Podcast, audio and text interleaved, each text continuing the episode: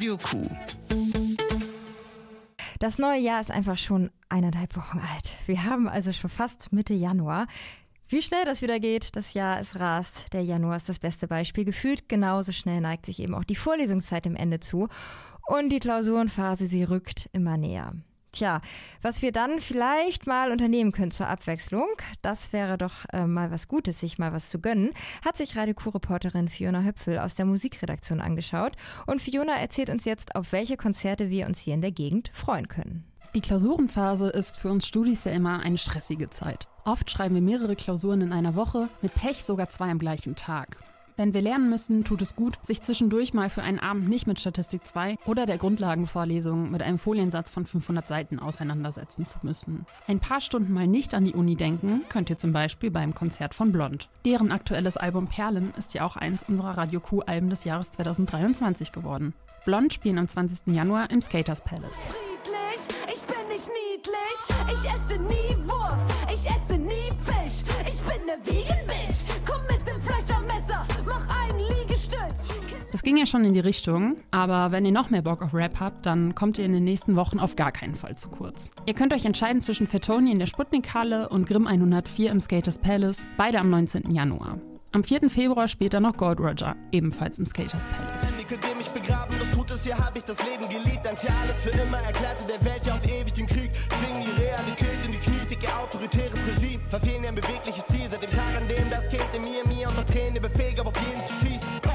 ihr in der Klausurenphase so richtig gestresst und angespannt seid, fühle ich auf jeden Fall, dann ist euch vielleicht eher nach was Härterem.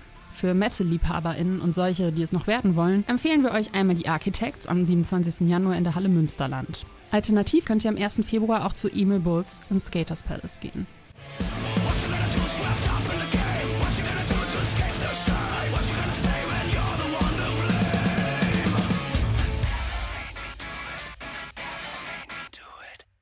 Wer sich jetzt denkt, die Konzerte sind mir alle etwas zu groß, we got you. Euch haben wir natürlich nicht vergessen. Am 23. Januar könnt ihr euch Oskar Haag in der Pension Schmidt ansehen, einen Singer-Songwriter aus Österreich. Etwas ganz anderes gibt's am 2. Februar im Rare Guitar. Dort spielen Dirty Sound Magnet, ein Trio aus der Schweiz, das eine Mischung aus Psychedelic, Progressive und Bluesrock macht.